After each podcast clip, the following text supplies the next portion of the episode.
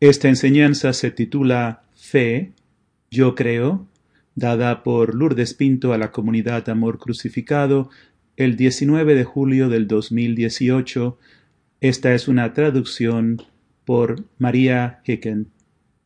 La enseñanza esta noche es el fruto del don de un traspaso que el Señor me bendijo con el fruto de las enseñanzas de la semana pasada del Padre Ron y el fruto del camino.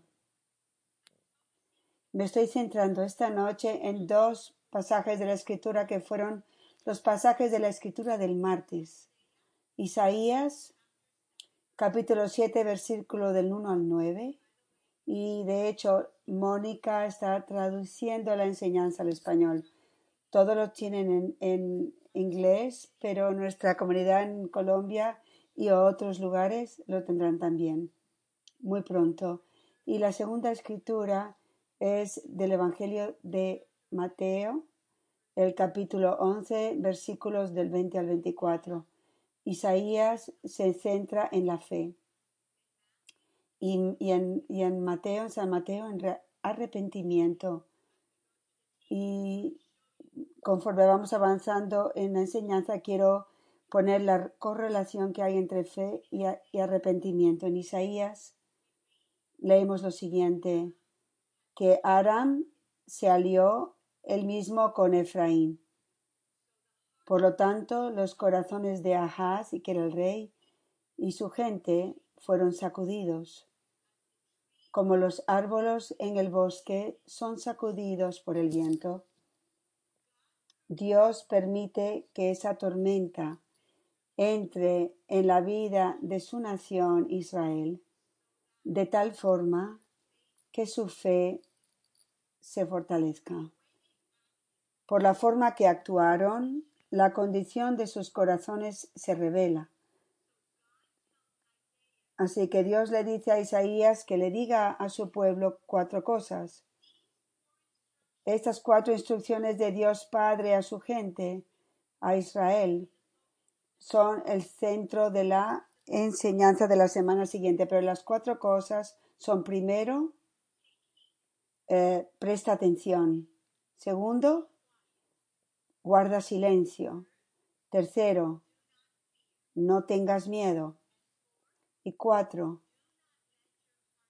no dejen que sus corazones desmayen. Estas cuatro cosas son muy importantes y vamos a regresar a ellas. Al final de este pasaje de la Escritura, Dios habla palabras poderosas a nosotros. Dices, si no crees, con seguridad no permanecerás. Otra traducción de la Escritura dice, a menos de que tu fe sea firme, tú no serás firme. Así que recientemente Dios permitió que una espada traspasase mi corazón para que la condición en que se encuentra mi corazón me fuese revelada. Mm, me trajo a la mente los, los ah, pasajes de la escritura de, de, Lucas, el capítulo 2, uh, versículo 35, para que, lo, para que de forma que los pensamientos de muchos corazones sean expuestos y una espada atravesará tu propia alma también. Esas son las palabras de la Escritura. Este traspaso trae gracias para que nosotros podamos entrar y conocer los pensamientos más profundos de nuestros corazones. Así que cuando Dios permite que las espadas entren a través del de los ah, traspasos que traspasen nuestro corazón están supuestas a revelar nuestros pensamientos más, más profundos, están supuestos a revelarnos el estado de nuestro corazón. El padre Ron nos hizo una pregunta muy importante la semana pasada. Dijo, ¿estoy yo viviendo, estoy yo viviendo mi victimazgo. Estoy viviendo mi identidad como madre de la cruz y misionero de la cruz, como una víctima de amor oculta de Dios. Él nos dijo que la respuesta a esa pregunta es- se contiene en la forma en que actuamos o reaccionamos a los muchos desafíos diarios y también las pruebas diarias que Dios permite o que son su voluntad en nuestras vidas. Los traspasos que recibí hirieron mi corazón y sin embargo me llevó a sentir un profundo dolor. Pero el Señor quería que yo hiciera un, un buen trabajo contestando a las preguntas del Padre Ron. El Señor me bendijo con ese sufrimiento para que yo pudiera con honestidad y, verdaderamente, sin ninguna eh, decepción, pudiera contestarme a esa pregunta, a mí misma. Eh, o sea, lo que yo fui fue confrontada con el dolor puro, pero también pude ver en mi propio corazón que había um, ira, resentimiento y también desánimo. El padre Ron dijo que estos sentimientos no vienen de Dios. Así que estuve cavando a fondo durante muchos días, eh, con, con mucha honestidad ante Santísimo, preguntándole a Dios, ¿por qué? ¿De dónde viene este resentimiento en mi corazón? ¿Por qué? ah, además del, del dolor, estaba molesta, sentía ira y estaba, y finalmente me tuve que enfrentar cara a cara con la verdad de la condición de mi propio corazón. Y lo que el Señor me estaba revelando es que mi fe, a mi fe todavía le falta. Que todas las palabras con las que Él me ha hablado desde hace tantos años, de, de las almas víctimas, las he comprendido intelectualmente, pero no las he vivido todavía perfectamente. ¿Por qué? Todavía no he creído plenamente desde mi corazón con un corazón puro. El Señor me ha dicho, tienes que creer en el poder de tu vida oculta ordinaria, unida y siendo uno con mi sacrificio de amor, como la fuerza oculta de Dios que va a renovar la faz de la tierra. Y sin embargo, la verdad, la verdad desnuda ante Dios es que la razón por la que yo estaba, me sentía frustrada, la razón por la que ten- sentía ira, es porque yo realmente no tenía una fe perfecta en el poder de mi sufrimiento. Vamos a ir más a fondo en esta cuestión. Pero recordé las palabras de Jesús del granito de mostaza cuando él dijo, porque tienes poca fe. En verdad te digo, si tuvieras la, la, fe de un granito de mostaza, podrías decir a esta montaña, muévete de aquí para allá y se moverá. Nada será imposible para ti. Dios me ama y ama a esta misión tanto que Él desea hacer que mi fe y la de ustedes sean perfectas. Nuestra misión para, para que nuestra misión de amor crucificado se afirme y se establezca depende de una cosa como comunidad, nuestra capacidad de creer. La fortaleza que tiene, la fuerza que tiene amor crucificado es la fuerza de, de cada miembro, miembro individualmente, la fe de cada uno de ellos. Por lo tanto, querida comunidad, cada uno de nosotros tenemos una gran responsabilidad ante Dios. La misión que Dios nos ha, la ha entregado a esta comunidad no es contingente solamente en la fe que yo tengo. Mi fe es muy importante porque yo soy la madre espiritual de todos ustedes y llevo el carisma de Dios y tengo una gran responsabilidad ante Dios. Y es por eso que la vida que Dios me ha dado me afectó de la luz que Dios me dio, me, afectó en cosa positiva. Dios me dio un gran sentido de arrepentimiento y ese arrepentimiento entonces me llevó a una mayor fe.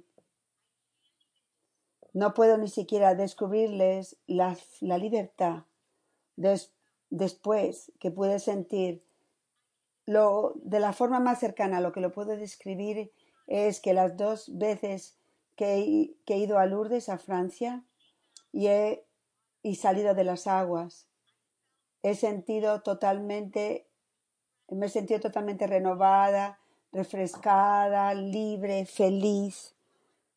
Así me sentí después de ese traspaso, después de que plenamente recibí el don del autoconocimiento, después de que caí de rodillas y, lloré pidiéndole a Dios que me perdonase y pedí el don de verdadera fe. Entonces sentí la libertad y sentí que mi fe en ese momento era, se fortalecía.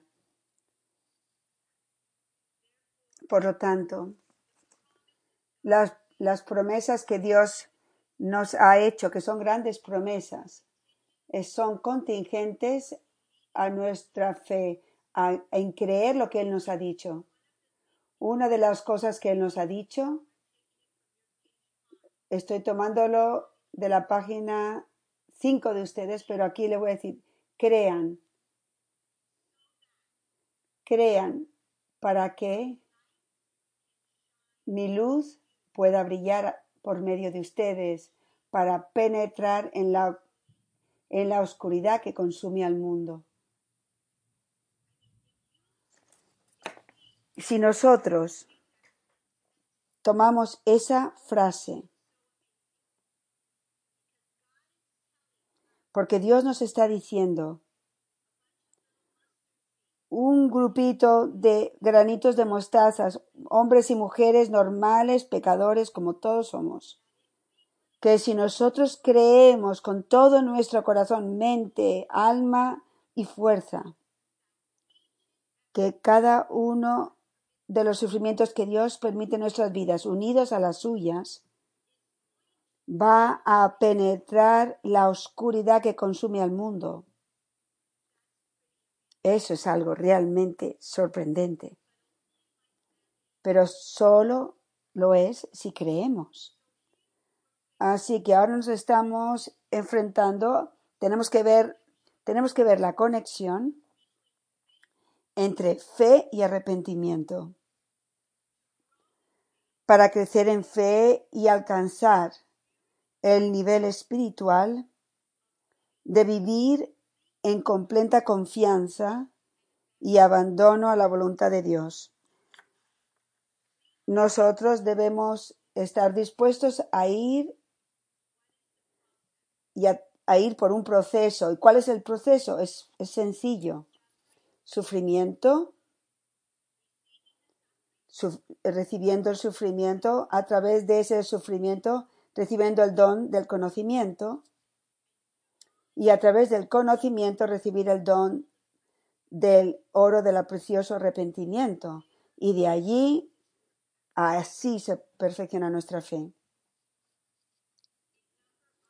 En el número 115 del camino, de nuestro camino, Jesús nos dice, tu fe es perfeccionada en los sufrimientos y las pruebas. Dios nos está diciendo que directo, directamente, ¿quieren una fe perfecta? Va a venir a dárseles a través de todos los sufrimientos y pruebas que yo voy a permitir en la vida de ustedes. Así es como se perfecciona.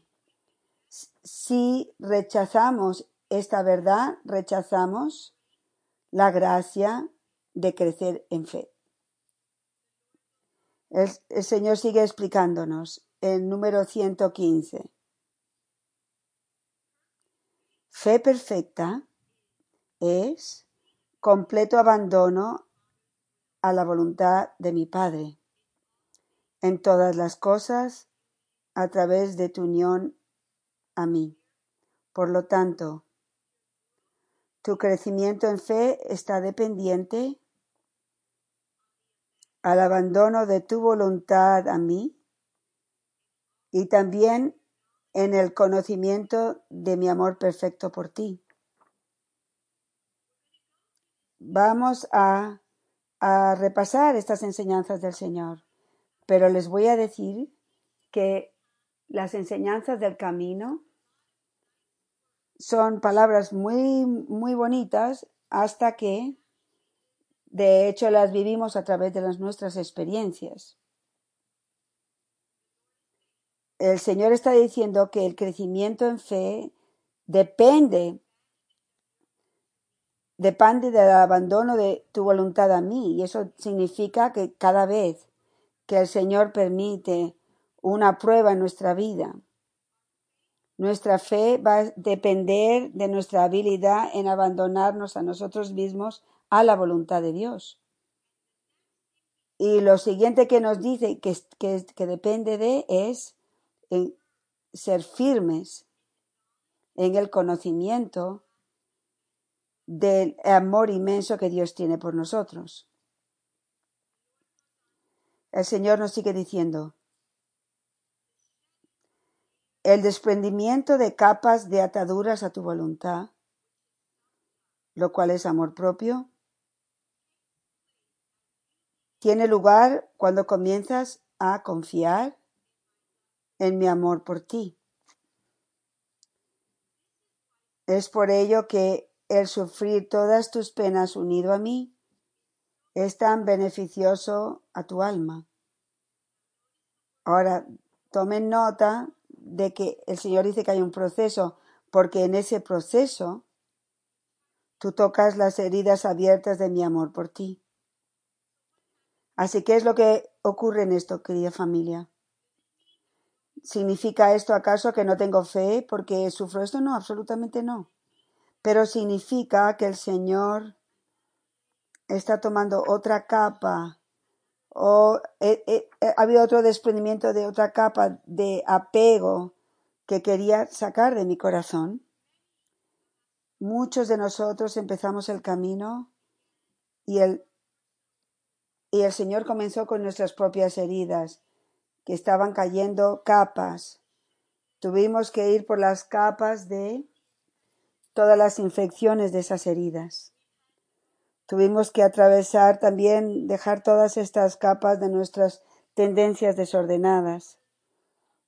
Así que el Señor sigue dejando capas y capas toda nuestra vida. Cada capa nos lleva a una mayor pureza de corazón para que podamos amar más con, con mayor perfección.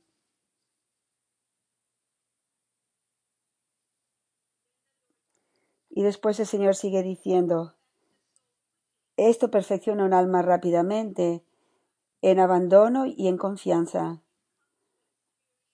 hasta que em, llegues a experimentarlo todo, lo bueno y lo que tú percibes como malo, como un don de mi amor por ti, mi, bella familia. El día que cada uno de nosotros podamos recibir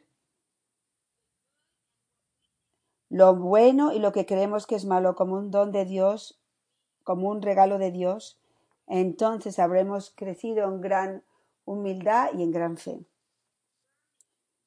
Bernie, nuestra bella hermana que está en el hospital, en la cama de hospital, después de haber tenido una operación de corazón, está en mucho dolor y está dándole gracias a Dios por, por este don. Eso es fe y abandono. Y con eso llega la, viene la paz, el amor y el poder de Dios para mover montañas.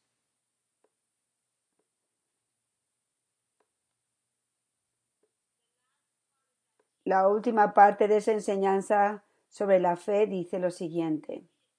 El don es un don del Espíritu Santo de conocer con la mente de ustedes, con su corazón y con su alma, que el amor de Dios solo desea um, hacer de, de, ti una nueva creación por la que fuiste creado desde el principio de los tiempos. Mientras que nosotros, por ejemplo, estamos en una tormenta y podemos ver en esa prueba, en ese reto, que Dios nos lo está usando para perfeccionarme, para que yo sea el, el perfecto hombre y mujer. Entonces hemos crecido en gran fe. El Señor nos enseña en el camino que la fe se perfecciona en sufrimientos y en pruebas. ¿Por qué? Porque para poder creer Nuestros corazones tienen que ser purificados. San Pablo nos dice a los romanos, porque, porque como uno cree con el corazón, así es justificado. Así que la fe, nuestra, nuestro crecimiento en fe está conectado con la condición de nuestro corazón. Y es por eso que el Señor siempre nos lleva a, través de pruebas y sufrimientos y así nos va a llevar a ver lo que Él quiere que nosotros veamos que está en nuestros corazones.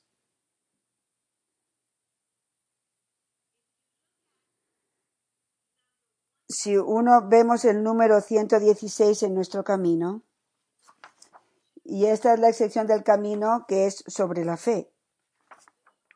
El Señor menciona el corazón siete veces.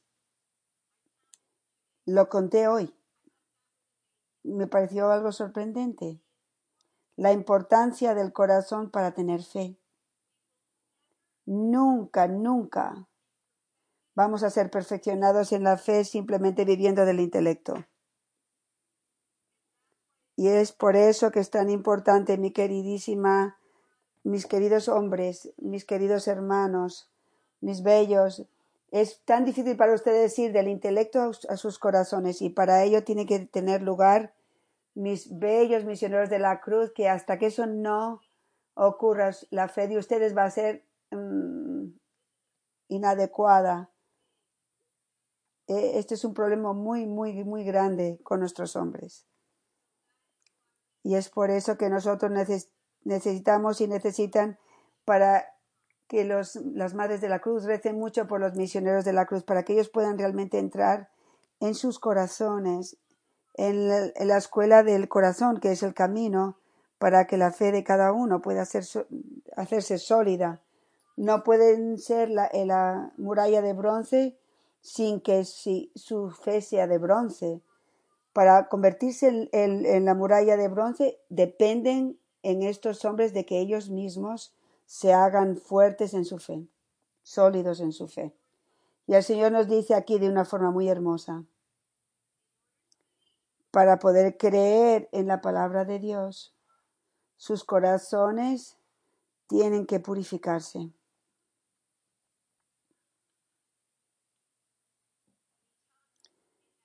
Y nos dice en esa misma enseñanza, en la, en la, en la enseñanza en el número 116 que hay dos cosas necesarias, la humildad y la sencillez. ¿Por qué? Porque a no ser que nosotros crezcamos en humildad y en, en sencillez, cuando entramos en los traspasos, en las pruebas, en los retos, nunca vamos a recibir la gracia del conocimiento con un corazón endurecido vamos a seguir obstinados. Y la gracia de Dios no va a poder entrar, el Espíritu Santo no va a poder penetrar ese corazón endurecido porque tiene obstinación. Un corazón obstinado es un corazón endurecido. Está centrado en sus propias formas, en su manera de, de actuar. Se necesita la humildad para recibir el conocimiento del, del conocimiento, el verdadero conocimiento de la condición del estado de nuestro corazón, para que nos podamos arrepentir.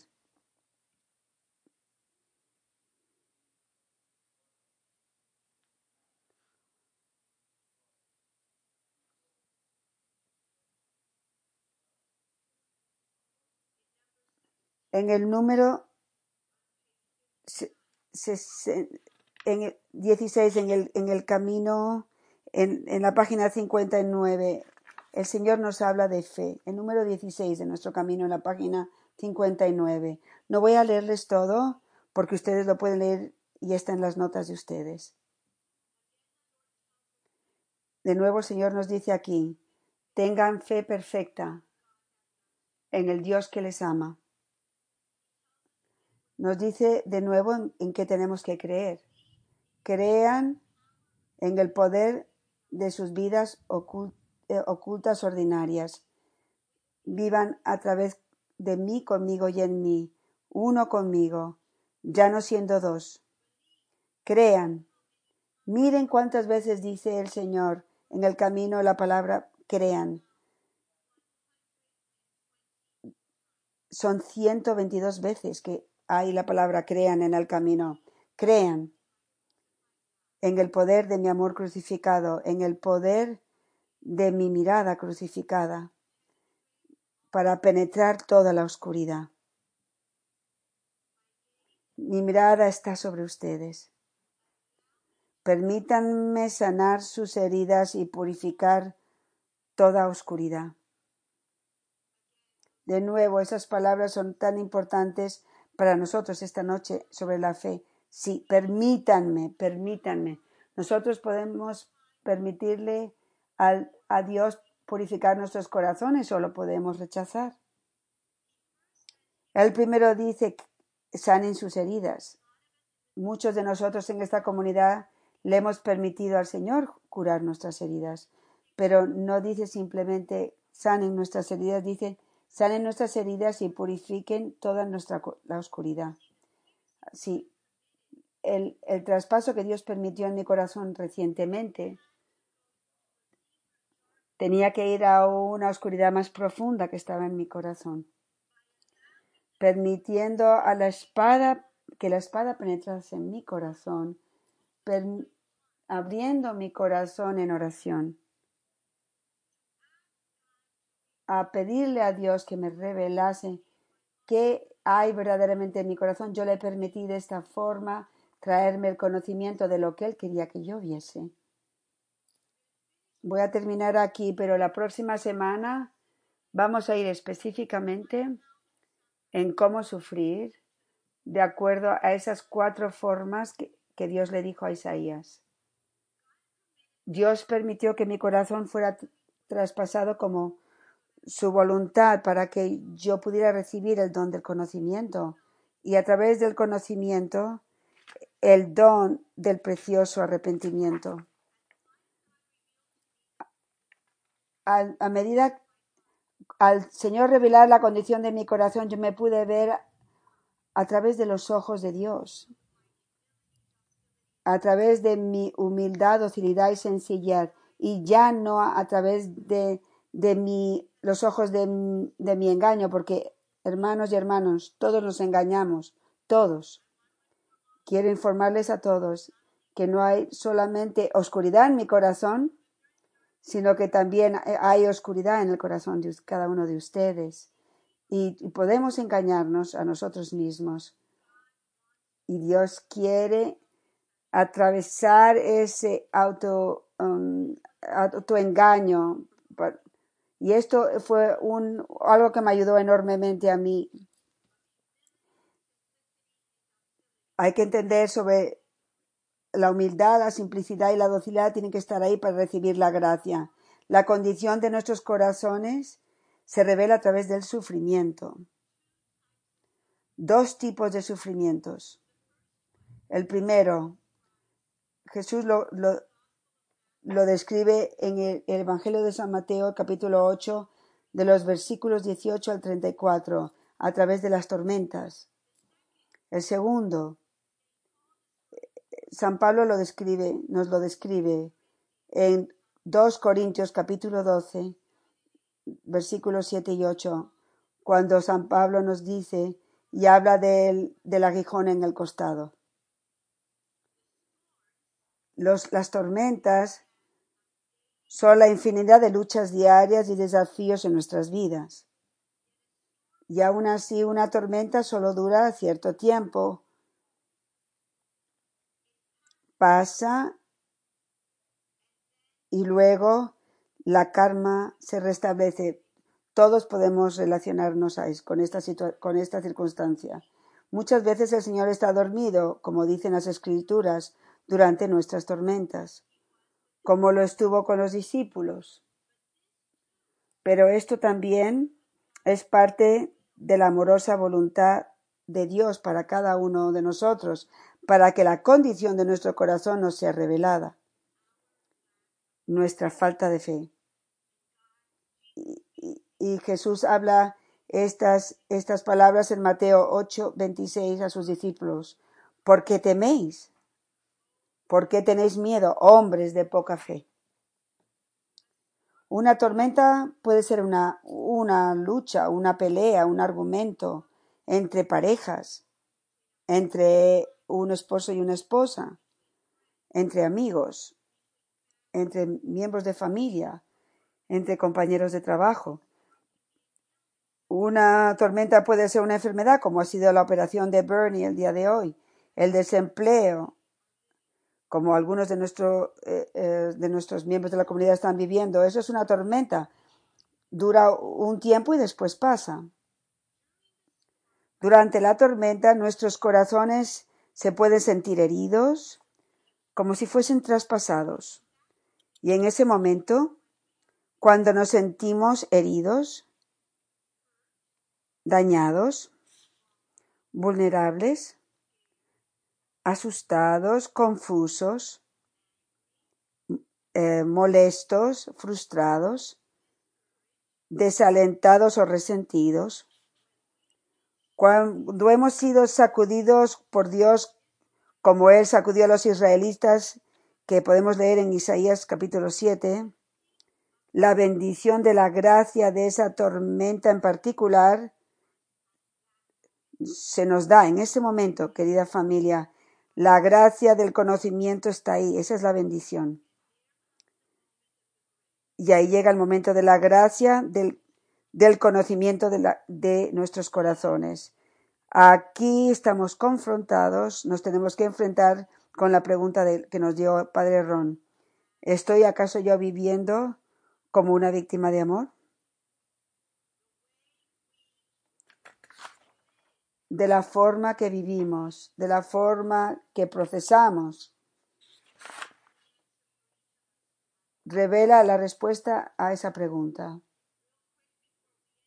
Muy rápido, antes de que terminemos esta noche, quiero terminar describiendo lo que es un aguijón en el costado, en nuestra carne.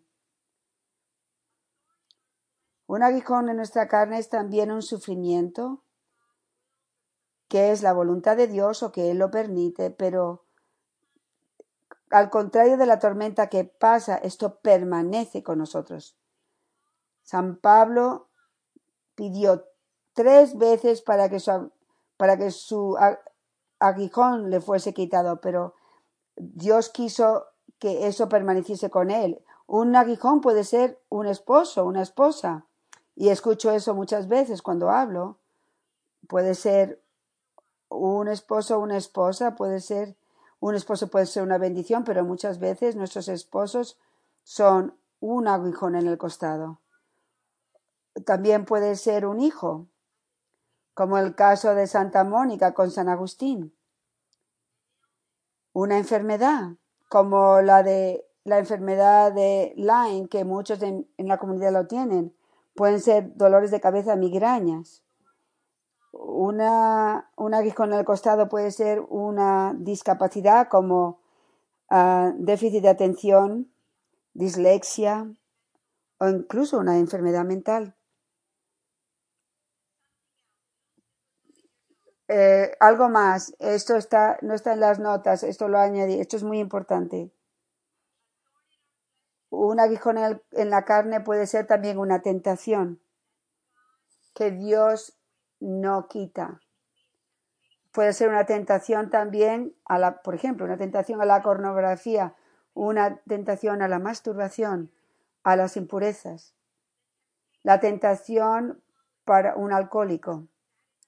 Eso es un aguijón en su, en su carne o en, ¿sí? Eso es algo que un alcohólico tiene que vivir con esto toda su vida. Una sola, un solo trago y ya vuelven a caer. Un drogadicto lo mismo. Miren que San Pablo dice que, que, que su aguijón es de Satanás y lo atormenta. As- almas que hablan conmigo sobre sus tentaciones, a la pornografía y a la masturbación. Sienten tormentos terribles. Pero, y yo siempre estaba, yo incluso estaba pensando que San Pablo, esto podía haber sido en, en la carne de San Pablo, el aguijón. Voy a ir más a fondo la semana que viene, pero quiero terminar diciendo lo siguiente. Cuando un alma recibe la gracia como lo recibió San Pablo, de saber que Dios está permitiendo esa tentación para un bien mayor y ve esa tentación como un aguijón en su carne, como la voluntad de Dios, entonces el alma se fortalece en fe. Cuando nosotros sabemos que un sufrimiento está dentro de la voluntad de Dios, aun cuando es una tentación y nos abandonamos a su voluntad, no a la tentación, porque creemos que tenemos una misión para hacer bien para las almas, entonces entramos en el poder de Dios a través, por medio de la fe. Y siempre digo que el Señor va a permitir, y le digo esto a los legionarios de Cristo, a los misioneros de la cruz, incluso a las madres de la cruz quizás también, los que tienen tentaciones y luchas con tentaciones de impureza para que los demonios, los demonios de la, de la impureza puedan ser conquistados a través de nosotros en Cristo crucificado. Cuando uno empieza a ver la tentación de uno en la voluntad de Dios y debido a esa tentación, como lo tenía San Pablo, entran en el poder de Dios para poder echar demonios al infierno, entonces podrían estar más fuertes en la fe. Así que voy a parar aquí porque ya es tarde, son las 10 de la noche. Me voy a centrar la semana que viene más en, las maneras de cómo hacerlo con los sufrimientos de la tentación. Así que por favor, tomen el tiempo de meditar, de realmente hacer esta enseñanza carne de la carne de ustedes. Una de mis oraciones a Dios durante estos últimos eh, días, Señor, ha sido, ha sido, Señor, yo puedo dar una unción, una enseñanza ungida solo porque es de ti, solo porque tú me diste la unción de verlo y darlo. Pero eso no es suficiente porque yo puedo darles esta enseñanza y me, se me puede olvidar. Y tengo que suplicar, he estado suplicando al Señor que Él simplemente yo no solo les dé una enseñanza, sino que cada enseñanza que Dios me da, la unción la luz para dársela a ustedes, que se convierta en lo que yo vivo. Le pido al Señor que esta enseñanza se haga carne de mi carne, que yo respire y viva esta enseñanza. Y por eso, para poder hacer esto, tengo que estar en mucho silen- silencio, tengo que reflexionar y quiero que ustedes hagan también lo mismo, para que nuestra familia pueda establecerse y se en la fe y en el poder y en el poder de que Dios le ha dado a este pequeño granito de mostaza cambie al mundo. Dios los bendiga a mi familia. Mantengan a Bernie en sus oraciones. Les doy gracias por estar aquí esta noche. Les doy gracias por estar en, esta, estar en nuestra comunidad y por decir que sí. Y le doy gracias a Dios de que estoy caminando este camino con ustedes y ustedes conmigo.